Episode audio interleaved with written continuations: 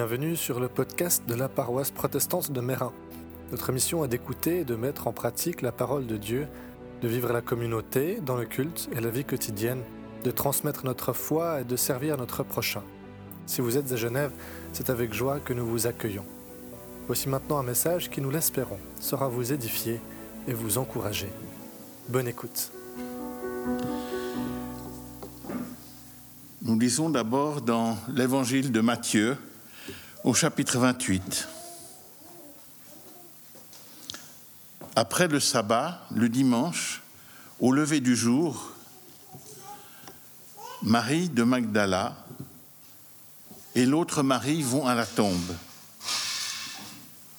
Tout à coup, il y a un grand tremblement de terre. Un ange du Seigneur descend du ciel, il vient rouler la pierre de la tombe et s'assoit dessus. Il brille comme un éclair et ses vêtements sont très blancs. Les soldats qui gardent la tombe sont effrayés. Ils se mettent à trembler et deviennent comme des morts. L'ange dit aux femmes, N'ayez pas peur. Je sais que vous cherchez Jésus, celui que l'on a cloué sur une croix.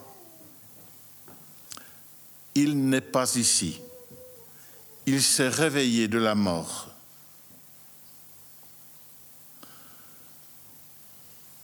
Comme il l'a dit, venez voir l'endroit où il était couché. Ensuite, allez vite dire à ses disciples qu'il s'est réveillé de la mort et il vous attend en Galilée. Vous le verrez là-bas. Voici ce que j'ai à vous dire. Les femmes quittent vite la tombe, elles ont peur, mais elles sont toutes joyeuses. Elles courent annoncer la nouvelle aux disciples de Jésus. Tout à coup, Jésus vient à leur rencontre et il leur dit, Je vous salue. Elles s'approchent de lui, elles saisissent ses pieds et l'adorent. Alors Jésus leur dit, N'ayez pas peur, allez dire à mes frères de partir pour la Galilée, ils me verront là-bas.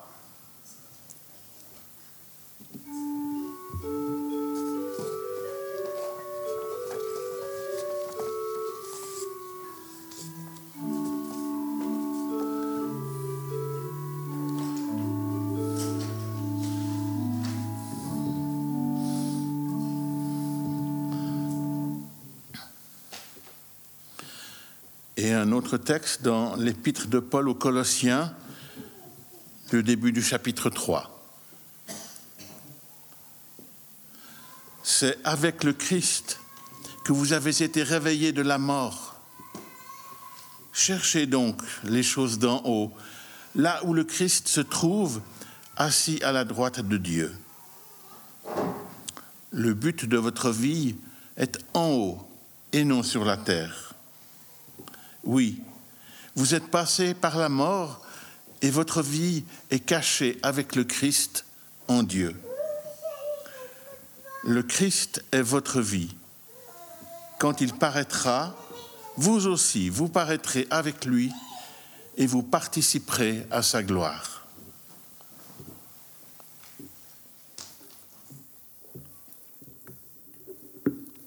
En tant que pasteur, une des choses qu'on fait relativement régulièrement, c'est célébrer des funérailles.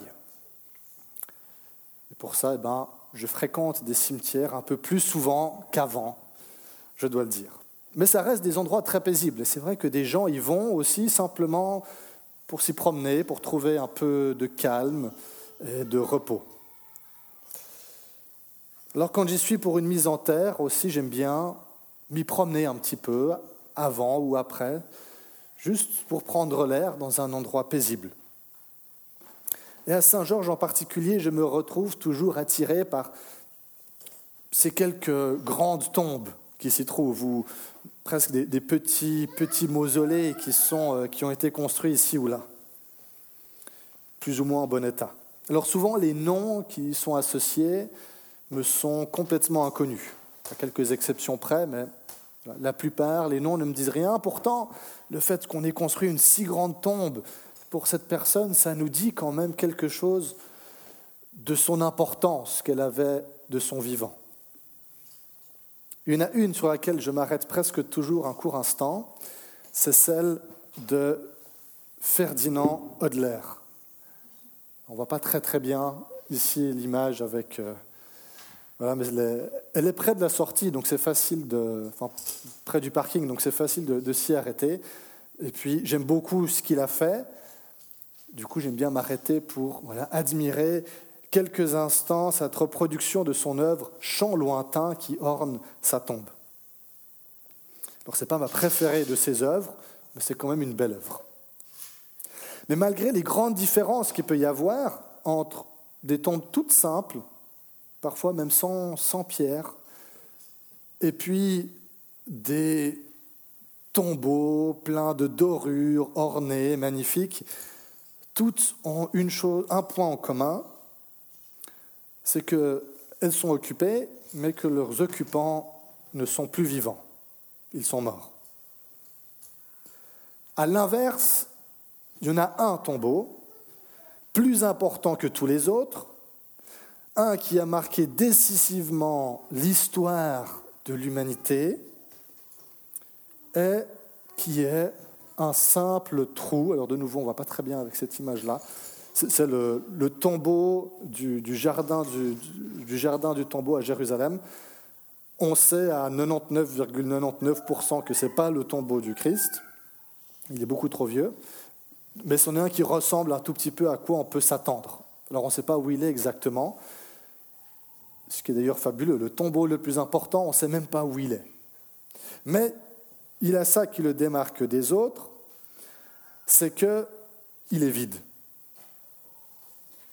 Et il est vide parce que son occupant est vivant. Et c'est sur ce tombeau vide que repose toute notre foi. Alors étrangement, ce récit de la résurrection en lui-même, on ne l'a pas. Personne ne sait comment il a été vidé exactement? Personne n'a vu Jésus sortir de la tombe. À la place, on a des récits du tombeau une fois qu'il est vide, après et en particulier celui de Matthieu, qui, des quatre évangiles, est le plus spectaculaire. On y trouve un tremblement de terre, un ange qui descend du ciel et dont l'aspect est comme l'éclair. Il vient rouler la pierre du tombeau vide et invite les femmes qui sont là à constater l'absence du corps de Jésus. Je trouve ça tranche un peu avec l'image qu'on se fait. Souvent, dans, l'imaginaire, on a Jésus qui se ressuscite un peu tout seul, et puis qui soit roule la pierre pour pouvoir sortir, soit a besoin que quelqu'un vienne la rouler pour lui pour qu'il puisse sortir à pied de son tombeau. Mais ce n'est pas du tout ce qui se passe ici, puisque quand la pierre est roulée, Jésus est déjà plus dedans. À la place, on découvre qu'il était ressuscité pas tout seul, mais par le Père, et la pierre, elle est effectivement roulée, mais pas pour que Jésus puisse sortir, comme si c'était quelque chose qui l'empêchait de sortir, mais pour que les femmes qui sont là puissent constater la réalité de la résurrection et en devenir les premiers témoins. Et sur ce témoignage des femmes dans tout ce qu'il a d'invraisemblable et aussi puissant.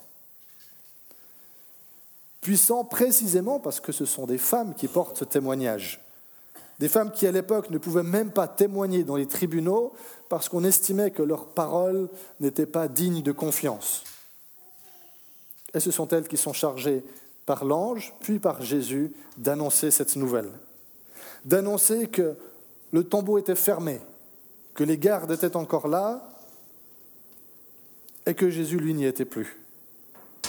Annoncer que celui qui était mort est à nouveau vivant que la vie a gagné, que le péché a perdu.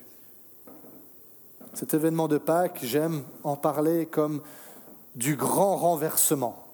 Quelque chose à ce moment-là, ce matin, change radicalement. Et c'est ensuite les femmes et les disciples, à partir de cet événement de Pâques, vont revisiter tout ce que Jésus a dit et fait durant son ministère. On va revisiter même tout l'Ancien Testament à la lumière de cet événement-là. Alors que l'humanité se dirigeait droit vers la tombe, Dieu lui-même y est allé, et il en est ressorti vainqueur en ouvrant une nouvelle voie au-delà de ce tombeau. Oui, Christ est ressuscité, il est vraiment ressuscité. Ça, c'est la bonne nouvelle de Pâques. Alors c'est certes une bonne nouvelle pour Jésus, parce que qui se plaindrait a priori de pouvoir échapper comme ça à la mort? C'est aussi une bonne nouvelle pour nous. En quoi est-elle bonne nouvelle pour nous?